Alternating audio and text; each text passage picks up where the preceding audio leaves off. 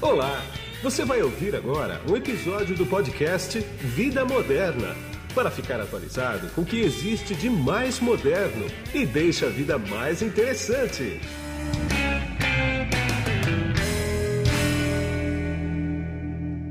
Oi, quem está nesse podcast aqui comigo agora é o Rafael Barbieri, que ele é o coordenador da suíte de testes do Fórum do Sistema Brasileiro de TV Digital Terrestre, o Fórum SBTVD. Tudo bem, Rafael? Olá, tudo bem, Guido? Como é que tá? Tudo bom, tudo tranquilo. Rafael, dá um panorama para mim da TV digital, Sistema Brasileiro de TV Digital aberta, né? Perfeito. É, o Sistema Brasileiro iniciou as suas transmissões no ano de 2007 e já foi uma grande evolução, né? Porque a gente veio do analógico e foi para um formato de transmissão digital, onde a gente aumentou em muito a, a, qualidade do áudio, do vídeo, né? retirou aqueles chuviscos, aqueles problemas de decodificação que isso no analógico sempre, sempre aconteciam. E o famoso depois... bombril, né? É o famoso bombril. Você colocava bombril na antena é. para melhorar o sinal. exatamente. E, e, isso foi uma mudança né, disruptiva, ou seja, você tinha que comprar um aparelho novo para continuar assistindo a TV aberta né, na sua cidade. Sinal Sim. que é transmitido pelo ar. Desde então, o, o Fórum brasileiro ele vem trabalhando em cima de normas e documentos técnicos, né, especificando melhorias, evoluções, fazendo correções para trazer um, uma TV aberta digital de qualidade para né, toda a população. Dentro do fórum, a gente tem a participação de emissoras, de fabricantes de televisão, empresas de software, fabricantes de transmissor. E desde 2016, mais ou menos, começou um movimento de. Assim que começou a, a ganhar força os, os, desligamentos da TV analógica, né, que foi também um grande trabalho que o Fórum ajudou. É, o sinal analógico foi desligado em, em, grandes, na grande maioria das cidades e começou-se a pensar em evoluções para o sistema digital, mas que não necessitem de uma troca, né, não evoluções disruptivas, uma evolução incremental Sim. em que geralmente uma atualização de software ou alguma ou eventualmente um modelo novo de TV, já que aí a gente está falando de quase 10 anos, né? Então está é. Tá chegando num ciclo de troca mesmo, né? De televisores. Então agora a gente está num momento em que a TV está sendo chamada né, de TV 2.5. Então, dentre as melhorias para a TV 2.5, a gente tem novas especificações com suporte ao HDR, né? Para uma melhor qualidade de vídeo. Tem também soluções de áudio imersivo que foram especificados. E na parte da interatividade, o DTV Play, que ah. é uma solução nova de do Midway Ginga, que permite uma integração entre o mundo broadband, né, da TV conectada, Sim. e o mundo broadcast, o mundo da TV aberta, linear, que a gente recebe pela antena. Sim. TV digital. Sim. Tá. A, agora me diz uma coisa, antes da gente entrar no, no Play. A maioria das TVs hoje já vem com o decodificador de TV digital aberto, né? Quer dizer, isso, isso não é mais problema. Sim, ah, agora precisa de uma antena, né? Para acessar. Como era antigamente na analógica, também precisa de antena, porque ela vem pelo ar, né? Perfeito. Uma antena UHF. É, hoje dependendo da região, você consegue pegar o sinal de TV digital com clips mesmo. Olha. Mas o ideal é uma, é uma antena externa, né? Que aí você vai conseguir realmente captar todos os sinais ali da sua, da sua região, tá. da sua cidade. Essa antena pode ser externa ou interna, tanto faz? Pode ser externa ou interna, tanto faz. Tá. E aí não tem mais aquele negócio que tinha na analógica de ficar mudando a antena, ou tem? De lugar, ó, oh, vai para cá, vai para lá, direcionamento. Hum, sim, Sim, tem? Você, você tem alguns modelos de antena que são direcionais, então o ideal é que ela ah. fique apontada para a torre de transmissão. Ah, entendi. Principalmente antenas externas. É, as ah. antenas internas não. Geralmente ela é um, tipo um, um lápis, né? Um negocinho é. assim, compridinho, pequeno. Isso, então isso. é só pôr numa posição um pouco mais alta dentro da casa, geralmente pega sem problemas. Resolve o assunto. Se for um Agora, também. Sei. Ah, dá para ser, dá para ser antena coletiva também? Dá, Dá para ser antena né? coletiva também. Dá também, sem problema. Não, não, tem problema. Tá bom. Agora, qual é que é, que é a evolução que você, que você falou? Grande evolução. O que, é que vai ser possível fazer a partir dessa evolução que não dava para fazer antes, por exemplo? Certo. Que é uma evolução é... do Ginga, na verdade, que é o, que é o sistema, vamos dizer, o sistema operacional dela, né? É, o, o, é um pouquinho acima do sistema operacional, né? Tecnicamente falando, você tem o é. sistema operacional da TV e você tem uma camada de software que fica rodando entre a, a TV especificamente e o sistema operacional. Isso que a gente chama de middleware. Sim, sim. Então, essa camada de software sofreu evoluções, né, ganhando um módulo novo que permite comunicações via rede num formato de APIs RESTful. Tá. Vou falar um pouco de techniquez aqui, mas. Ah, não, tudo bem. Tudo bem. É, não tem problema. É, porque hoje a maior parte das TVs são Smart TVs. Né? Hoje, hoje em dia, quem vai comprar uma TV nova dificilmente vai buscar uma que não é smart, né? que, não tenha, que não tenha conectividade. Então, Sim. o mundo da, da rede internet ou da rede local está cada vez mais presente nas televisões e essa camada de software com essa capacidade vai permitir a execução de aplicativos que recebam conteúdo via internet também. Né? Ah. Então, você mesmo no ambiente de TV, assistindo um canal de emissora de TV aberta, pode executar, pode ser executado um aplicativo que comece a receber um vídeo via streaming. Né? Por ah. exemplo, você está assistindo um filme, mas esse filme está disponível no sistema da emissora de vídeo on demand em 4K. Então, se a sua TV tiver suporte a 4K e você tiver uma internet com suporte à, à banda necessária, você Sim. pode assistir esse conteúdo em 4K, ao invés de assistir ele em HD, que é o que vem pela TV aberta. Sim. Então, esse, por exemplo, é o 4K, o áudio imersivo, né? todos esses, esses recursos que hoje já existem em alguns aplicativos de Smart TV, né, de mercado, nos aplicativos de de vídeo, né, de streaming, que geralmente é. já tem essas funcionalidades, eles podem agora também fazer parte do conteúdo da emissora e ser recebido pelo, pelo Ginga, pelo Middle Ginga. Entendi. Quer dizer, deixa eu criar uma hipótese aqui. Se eu estiver errado, você me corrige. Okay. Vamos supor que ontem eu ia passar um filme na TV aberta, não importa em qual canal. Eu não pude ver por qualquer motivo, mas eu quero ver hoje. Eu consigo? Consegue. Basta que a, a emissora tenha esse conteúdo, né, numa, numa plataforma sim, disponível. Demand, sim, né, sim, disponível. Claro. É. E, e isso pode ser feito tanto através de um aplicativo próprio da emissora, nativo da televisão, quanto através de um aplicativo Ginga. Né? Tá. Esses dois, nesses dois ambientes você consegue fazer isso. E, por exemplo, você está assistindo esse vídeo, esse filme que você perdeu e vai começar o futebol ao vivo na televisão. Ah. O, o, aplicativo pode te avisar, ó, vai começar o futebol ao vivo, você quer assistir?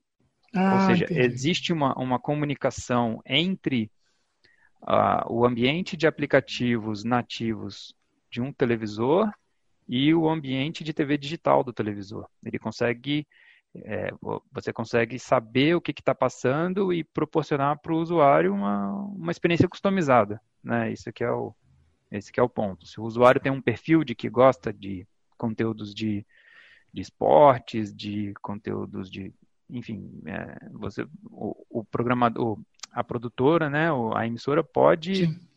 gerar algo direcionado para ele. Entendi. Agora me diz uma coisa. Essa evolução, ela vai gerar algum custo adicional para quem vai comprar uma TV ou não? Olha, se tiver, eu acho que vai ser baixo. Assim, tem um custo de emissor, tem um custo de desenvolvimento, né, de engenharia, Sim. que os fabricantes de TV têm, vamos dizer assim, já estão gastando, né? Sim. Desde, desde, desde o ano passado, retrasado, e agora esse ano mais intensivamente, porque o objetivo é que o ano que vem isso já esteja disponível no mercado. Tá. Então, eu não, vou, eu, não, eu não saberia te dizer o quanto desse custo vai aparecer na ponta final para o usuário, mas não vai é, ser nada. Não é nada impactante. Eu não né? acredito que seja nada impactante, não.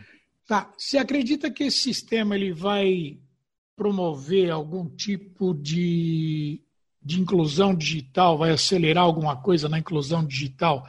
Porque você pega, por exemplo, no interior, por exemplo, em que a internet, a internet é, é, não é lá essas coisas, é meio sofrível o negócio, mas agora com a TV digital você pode mostrar para as pessoas muito mais interatividade, coisas que ela não sabia que era possível, que vai passar a ser possível. Você pode considerar isso como uma inclusão digital também?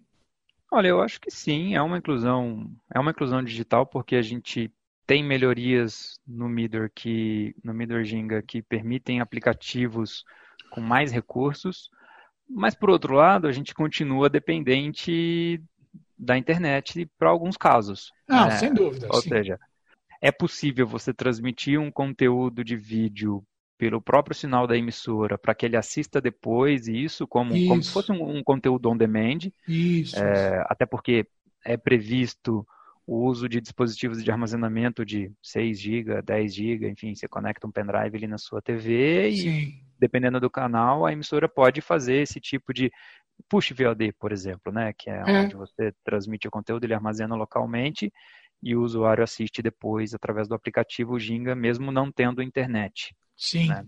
sim. Ah, o, que, o que é uma evolução bacana, né?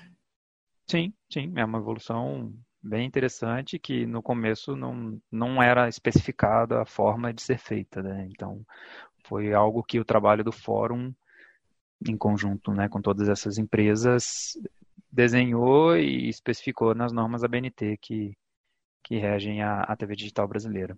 Sim, você falou no começo aqui que vocês fazem aí o meio de campo as, entre os fabricantes, as produtoras de TV, de conteúdo, tanto de conteúdo quanto da TV fisicamente, né?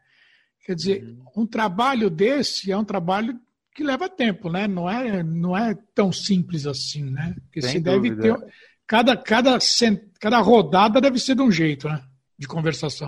É, sem dúvida. A gente tem reuniões mensais fixas, mas, por exemplo, para esse trabalho da, do DTV Play, é, desde do, de meados do ano passado até esse ano, mas até agora, né, recentemente, hum. a gente tem reuniões semanais Sim. E, o grupo, né, que discute essas opções, e, e teve uma fase que a gente tinha reuniões diárias, de segunda Olha, a sexta. Todos os coisa. dias o grupo se encontrava durante uma, duas horas tá. para discutir as alterações no texto da norma, para discutir casos de teste, é, aplicativos de teste, enfim. Então é um trabalho bem intenso mesmo, na maior parte é, voluntário, né, das, das empresas que fazem parte do fórum.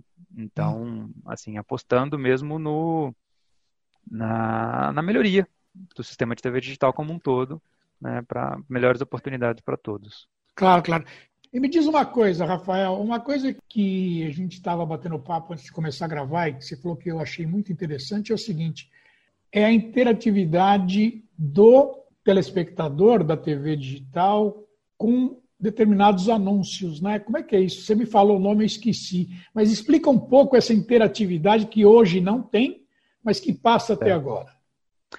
É, o, um nome muito, muito utilizado para isso no mercado é o Target Advertisement, né? Ou seja, a propaganda direcionada. Isso. Então, é baseado no perfil do, do, do telespectador. Então, se ele assiste futebol, se ele assiste novela, a emissora vai ter a possibilidade de enviar dois tipos de comerciais diferentes para serem exibidos no mesmo horário.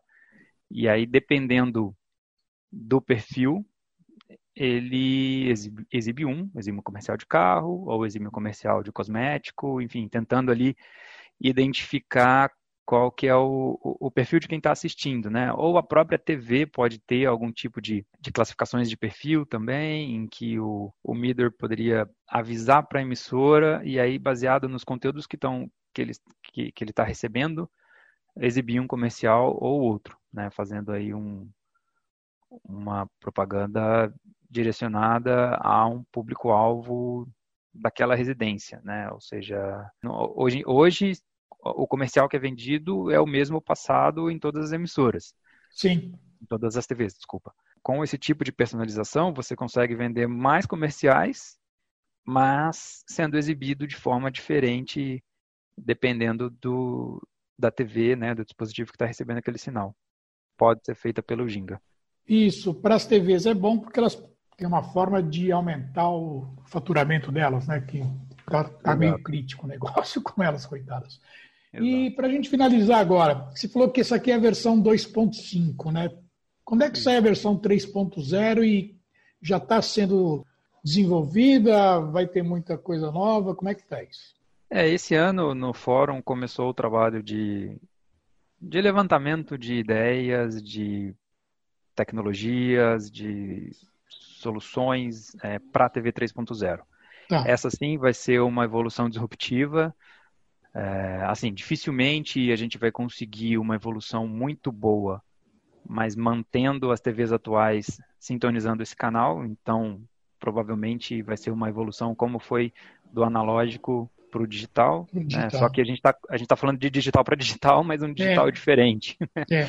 É, tentando aí abranger codificações de vídeo mais eficientes, é, uso de espectro mais eficiente, então melhorias na, nesse, nesse tipo de, de, de, de transmissão. Né? A, com relação à parte da interatividade, o DTV Play provavelmente se mantém sofrendo melhorias também, mas eu acho que o conceito né, de integração entre, o TV, entre a TV aberta e a internet dificilmente se perde. Isso aí é algo que eu acho que ficou, chegou para ficar. É, realmente não tem por que involuir nisso, né? Quer dizer, não, não faz sentido, né? Sim, sem dúvida, sem dúvida. Tá bom. Eu quero agradecer bastante o tempo que você dedicou para esse podcast aqui. Eu sei que a tua agenda ela é concorrida. Você separou esses minutos para mim. Muito obrigado, viu? Legal, eu que agradeço a oportunidade. Estou à, estou à disposição para esclarecer qualquer dúvida. Tá bom. E aqui é Guido Orlando Júnior, diretor de conteúdo do portal Vida Moderna, que você acessa em www.vidamoderna.com.br. Tchau. Você acabou de ouvir um episódio do podcast Vida Moderna. Assine grátis nos apps Spotify, iTunes, Deezer, Tuning, Google Podcast e Android Podcast.